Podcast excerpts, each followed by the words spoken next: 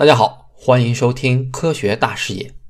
二零一七年九月十五日，如果这一天你能在土星的话，你将会看到天空中划过一道流星，这是一场退休表演的高潮。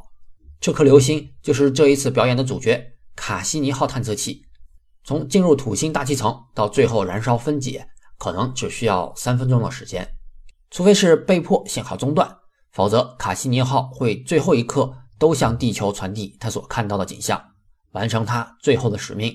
如此近距离的去观察土星是前所未有的，这会是卡西尼号留给我们的最后的礼物。它是一九九七年发射升空离开地球的，那个时候它还叫卡西尼惠更斯号探测器。这是因为它是由两个探测器合体的。卡西尼号是环绕土星轨道飞行的轨道探测器。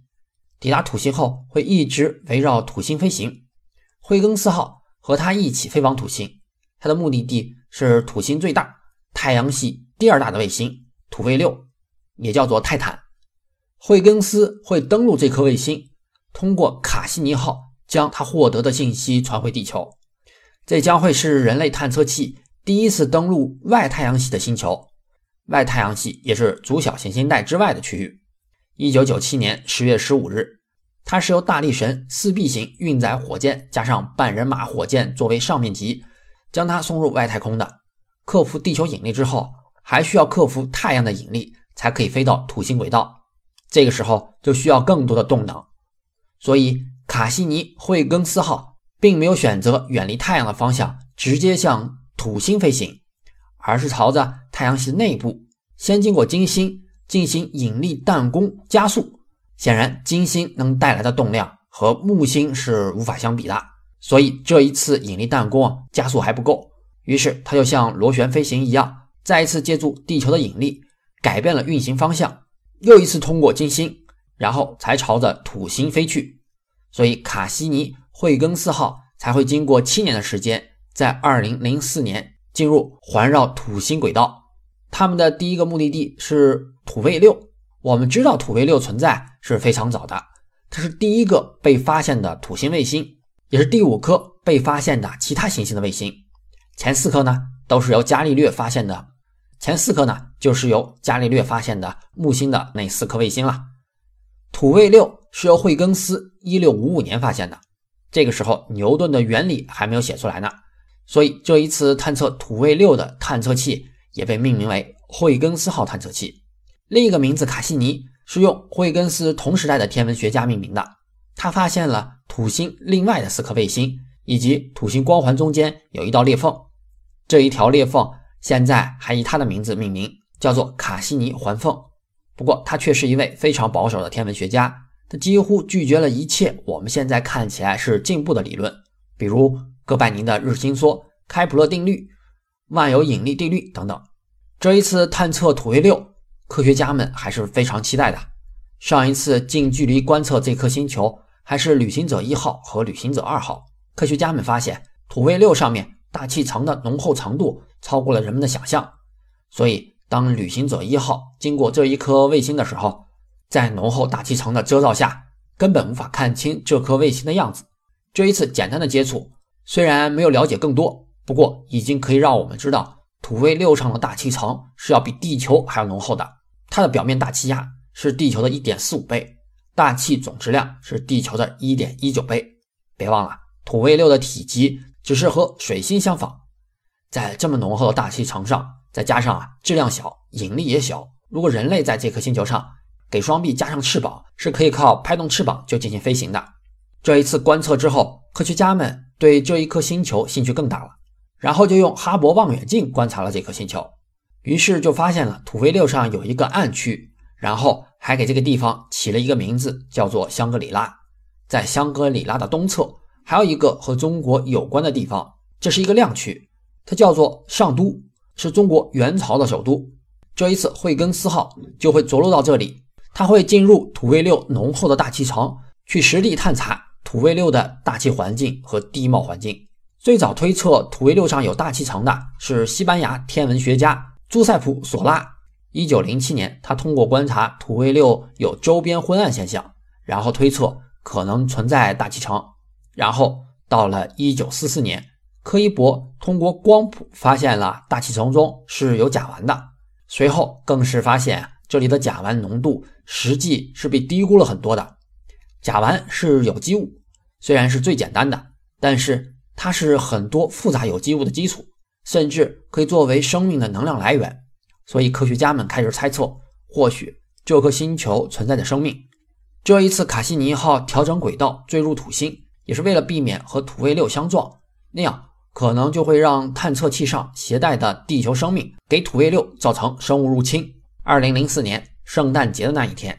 卡西尼惠更斯号到达了土卫六的附近。这一次，惠更斯号会脱离，独自进入土卫六进行观测。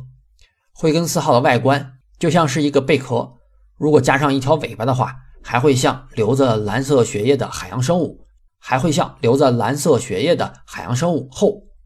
它和卡西尼号分离开之后，直到二零零五年的一月十四日才抵达土卫六，准备着陆。它配有防热盾。以及三个降落伞，以二点二公里的时速冲入土卫六的大气层，在长达两个半小时的降落过程中，惠更斯号一直在进行拍照和探测，并且把信息传回到了卡西尼号，通过卡西尼号再传回地球。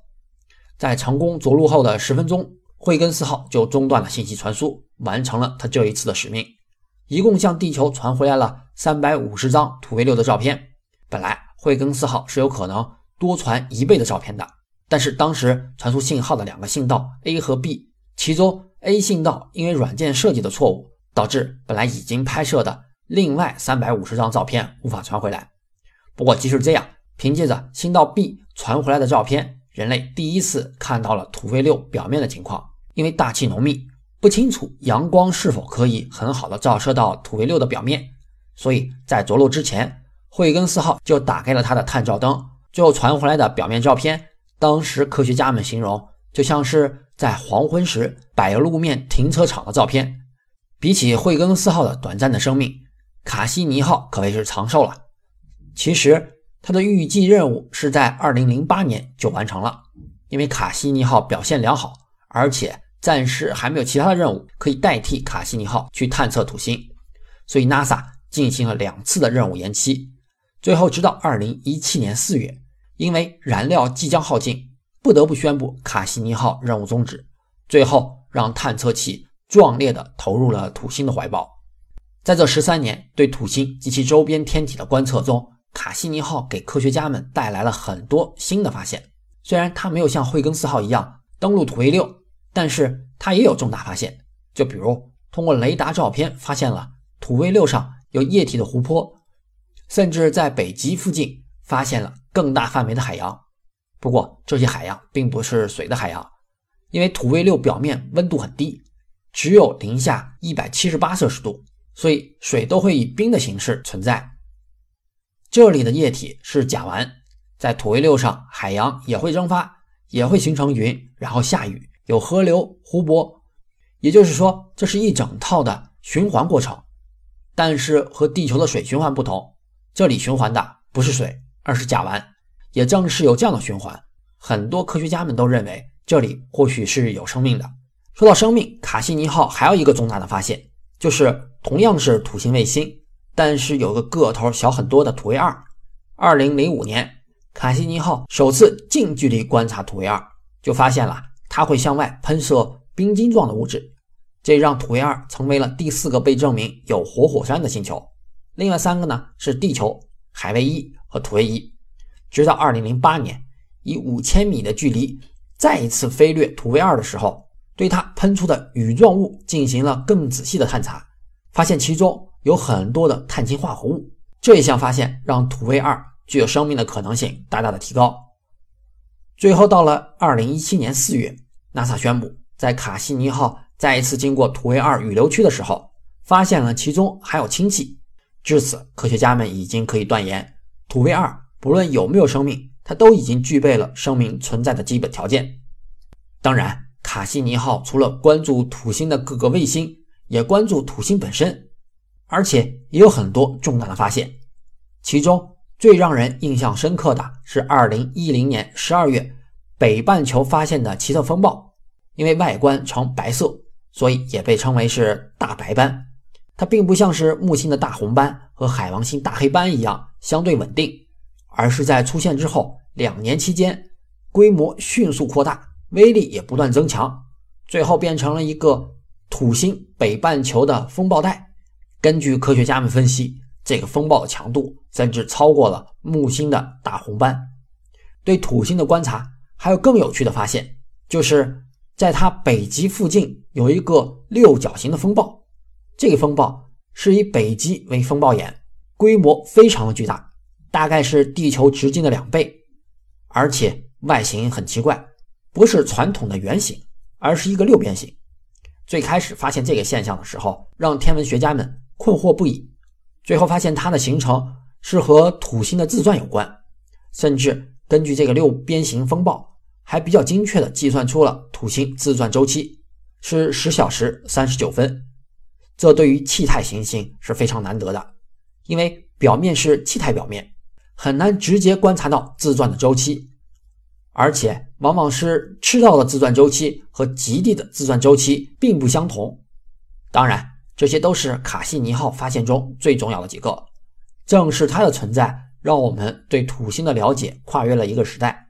九月十五号之后，一段时间内，土星周围不会再有任何的人类探测器了。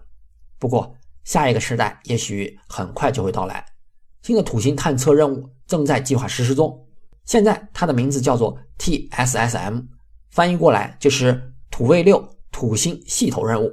预定 NASA 会在2020年发射，同样会借助金星和地球的引力弹弓加速，大概会在2029年抵达土星轨道，进行为期四年的任务。这一次任务的名字也可以看出，土卫六依然是这一次探访土星的重点。不过，和卡西尼惠更斯号相比，这一次任务会携带两个登陆土卫六的探测器，一个是气球探测器，一个是湖泊登陆器。气球探测器会飘在土卫六的云层中，对大气进行分析。湖泊登陆器大概会登陆在北极附近的利基亚海，它大概有十万平方公里。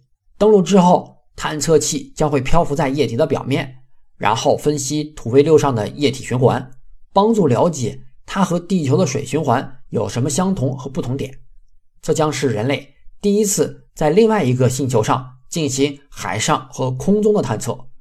不过，因为 TSSM 在 NASA 的优先级不高，而且还存在着与另外一个任务资金竞争的情况。这个任务就是木卫二木星系统任务，虽然。预定是在二零二零年发射，但是也有很大的可能会被延期。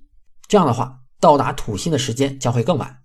这就代表了这十多年的时间里面，人们想要了解土星，只能是远远的用望远镜去看了。TSSM 任务是否会如期发射呢？